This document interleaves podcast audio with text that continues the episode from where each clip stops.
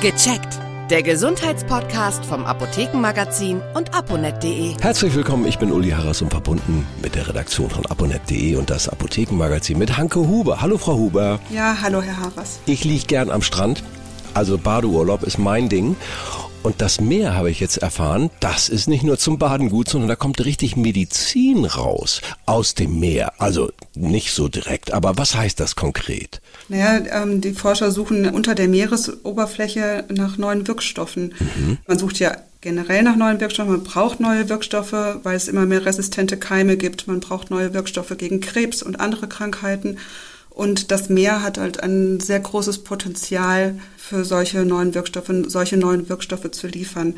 Die Artenvielfalt ist immens groß und übersteigt ja. die an Land um ein Vielfaches. Und was die Forscher jetzt schon seit vielen Jahren machen, ist, dass sie eben bei Schwämmen, bei Nesseltieren, bei Meeresschnecken, Moostierchen schauen, ob da Substanzen da sind, die man eben vielleicht in abgewandelter Form gegen Krankheiten einsetzen kann.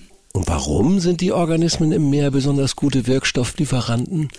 Ja, man muss sich vorstellen, dass das Leben im Meer ja vor ungefähr 3,7 Milliarden Jahren entstanden ist. Das ist ja schon eine sehr, sehr lange Zeit. Mhm.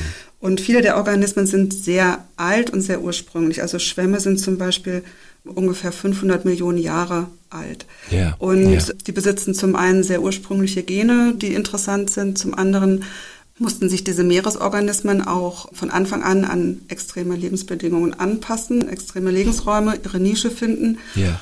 Und das haben sie zum Teil eben auch dadurch geschafft, dass sie eben ein gewisses, ja, ich sag's jetzt mal, Waffenarsenal entwickelt haben, ja. mit dem sie sich geschützt haben vor extremen Temperaturen, vor UV-Strahlung, vor Krankheitserregern auch oder aufdringlichen Nachbarn oder Fressfeinden. Mhm. Und da gibt es ein breites Spektrum an Wirkstoffen, die es auch so zum Teil am Land nicht gibt oder die aus anderen Stoffen bestehen. Nun haben Sie immer Schwämme ähm, erwähnt, also dass daraus Wirkstoffe gewonnen werden. Ich nehme mal an, das ist Naturkosmetik, nicht? Also es klingt jedenfalls so. Nein, ganz und gar nicht. Aus Schwämmen kommt das erste zugelassene Meeresmedikament, mhm. das seit gut 50 Jahren verwendet wird. Das ist ein Krebsmedikament. Oh. Das stammt ursprünglich von einem marinen Meeresschwamm einem karibischen ja. Meeresschwamm. Das sind ja hoch, wenn ich unterbrechen darf, das sind ja hochwirksame Medikamente. Ja. Also das äh, vermutet man gar nicht, dass das aus der Natur gewonnen werden kann. Ja, das ist das Interessante eben. Also es sind diese Stoffe, die man gefunden hat. Das eine eben zum Beispiel als Krebsmedikament eingesetzt wird, als mhm. Zytostatikum das die Vermehrung von Krebszellen hemmt und das andere, das ein paar Jahre später auf den Markt kam, war ein Medikament auch aus dem Meeresschwamm, das bei schweren Virusinfektionen eingesetzt wurde, bei Herpes, Simplex-Infektionen und auch noch eingesetzt wird. Da vermutet man sonst immer nur so Hightech-Chemie dahinter. Ich meine, Natur ist auch Chemie. Es ist letztendlich alles Chemie. Habe ich mal gelernt. Mhm. Ähm, wie und woran wird heute geforscht? Haben Sie da Informationen? Naja, der Trend geht ähm, heutzutage davon, dass man von den Makro- zu den Mikroorganismen guckt. Also dass nicht, nicht die mhm. Tiere oder Pflanzen, die man mit bloßem Auge sehen kann, wie Schwämme, Meeresschnecken oder Seescheiden, sondern eher auf die, die von diesen Tieren aufgenommen werden oder mit ihnen zusammenleben. Das sind zum Beispiel Bakterien oder Cyanobakterien oder Pilze. Und man geht davon aus, dass die oft die eigentlichen Quellen sind für die Wirkstoffe, die man untersucht hat natürlich den Vorteil, dass sie deutlich einfacher zu kultivieren sind, wenn man einen Wirkstoff gefunden ja. hat. Gensequenzen lassen sich leichter finden bei Bakterien. Mhm.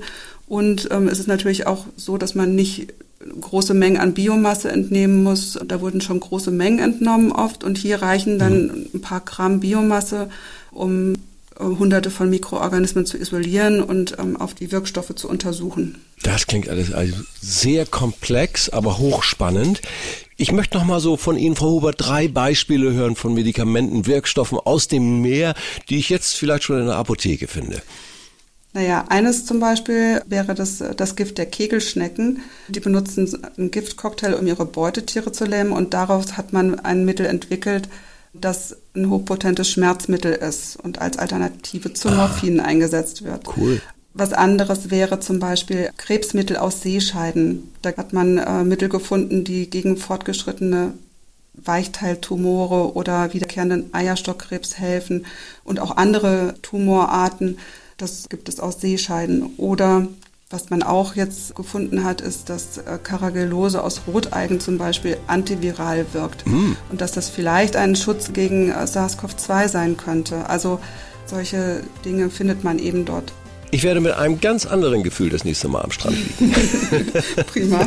Das war Hanke Huber aus der Redaktion aponet.de und das Apothekenmagazin. Tschüss, bis zum nächsten Mal. Tschüss. Vielen Dank fürs Zuhören. Vergessen Sie nicht, unseren Podcast zu abonnieren. Und viele weitere Tipps und Informationen für Ihre Gesundheit lesen Sie online auf www.aponet.de und alle 14 Tage im Apothekenmagazin, das Sie kostenlos in Ihrer Apotheke bekommen. Bis nächste Woche zur neuen Folge von Gecheckt, der Gesundheitspodcast vom Apothekenmagazin und aponet.de.